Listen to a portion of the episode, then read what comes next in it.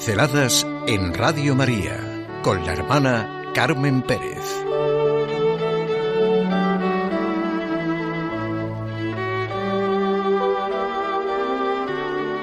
La presencia real del Señor en la Eucaristía. Misterio de fe. Los católicos vivimos el mayor misterio de amor. La presencia del Señor en la Eucaristía, su estar permanentemente con nosotros en el sagrario. Al cardenal Newman, John Henry Newman, le conmovía de manera especial esta presencia, de tal manera que afirmaba que cuando pasaba por las calles en las que había iglesias en las que estaba el Señor presente, él sentía una gratitud especial. Si el Newman anglicano veía la Eucaristía como una revelación continua de la Encarnación, cuando se hizo católico, su gran descubrimiento fue la continuación de la Eucaristía en la reserva del Santísimo Sacramento. Una presencia en el tabernáculo sagrado, no como una forma de palabra ni como un concepto, sino como una presencia tan real como nosotros somos reales. Es maravilloso como lo sentía. Se puede orar, reflexionar, agradecer, conmoverse, admirarse, pero desentrañar este misterio es imposible. Se trata de un acto de importancia divina. Vivimos circunstancias más o menos profundas.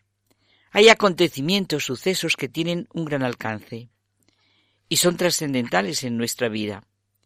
Pues la presencia del Señor en los sagrarios, que los católicos vivimos y celebramos de manera sencilla a diario o en días especiales, es de una profundidad inconmensurable y por eso necesitamos celebrarlo de una manera tan pública y solemne que se llenan las calles y las plazas en el llamado Día de Corpus.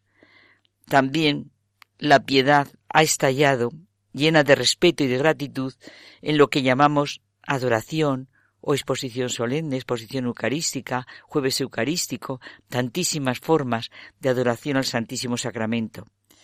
Su permanencia bajo las especies sacramentales pertenece a la historia. Cristo lo hizo, su significado rebasa los límites temporales y está ordenado para ser la fuente y culmen de toda la vida cristiana, la presencia real del Señor en la Eucaristía. Imposibles son los análisis, revisiones, medidas, juicios críticos. Durante siglos y siglos pueden pensar los más inteligentes y eruditos estudiar los teólogos, criticar los ateos, sospechar los desconfiados, despreciar los escépticos, pero así no podrán entender nada, ni rozarán el hecho. Misterio de amor de Dios. Misterio de amor hasta el extremo. Misterio de fe, insisto. Esta es la celebración que está ya incomparable en nuestra fiesta del Corpus del cuerpo de Cristo, que se entrega, que nos acompaña, que está siempre entre nosotros. Se hace, pues, esta sencilla, humilde, inaudita manera que sólo un Dios que es amor puede hacer, porque sabe lo que es la creación y cómo es realmente el ser humano, sabe nuestras necesidades, nuestros gozos y tristezas, nuestras soledades y la necesidad de compañía. Todo es obra suya, y sabe lo que nos conviene. Me contaron un relato en el que se narraba una historia curiosa de Jesucristo. Un día Cristo se dedicaba a hacer los milagros que a él le gustaban y no los puramente prácticos e inmediatos que la gente le pedía. En un camino de Palestina se encontró con una bellísima mujer que le pedía la más dolorosa de las curaciones. Vivía completamente frustrada. No sabía amar, no sabía querer a nadie. En su interior sentía que su belleza era superficial, inútil, infecunda, pura apariencia. Tenía cosas pero nada le rozaba, nada le conmovía, nada le, le, conmovía internamente. Y le pedía a Jesús de Nazaret el mayor milagro de la vida, el amar, el ser capaz de amar como él amaba y de ser capaz de recibir ese amor. Jesucristo la miró con ternura. Estaba en el camino. Quería amar. Quería vivir de aquello para lo que había nacido, saberse amada por Dios y así amar, porque eso es lo importante. ¿Sabes que si amas, le dijo Jesucristo, como en el fondo tú anhelas, tienes que morir, como el grano de trigo.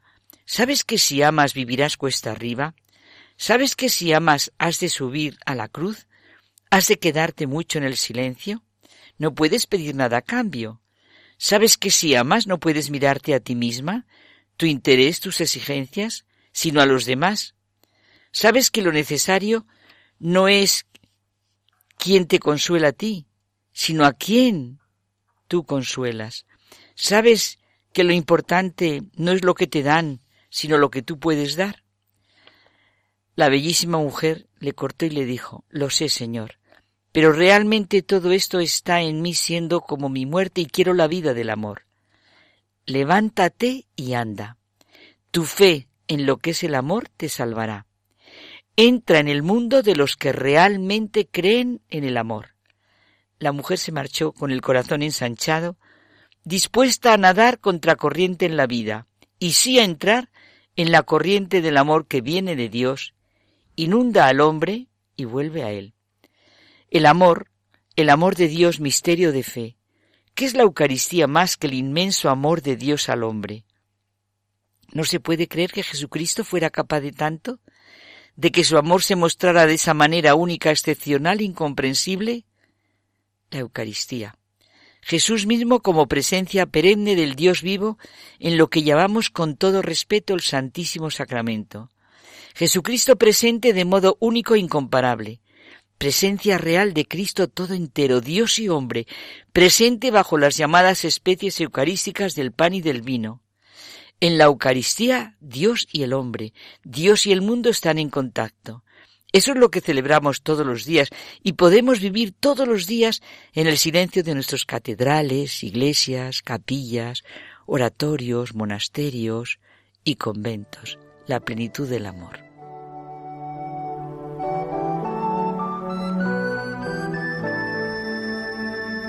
Pinceladas en Radio María con la hermana Carmen Pérez.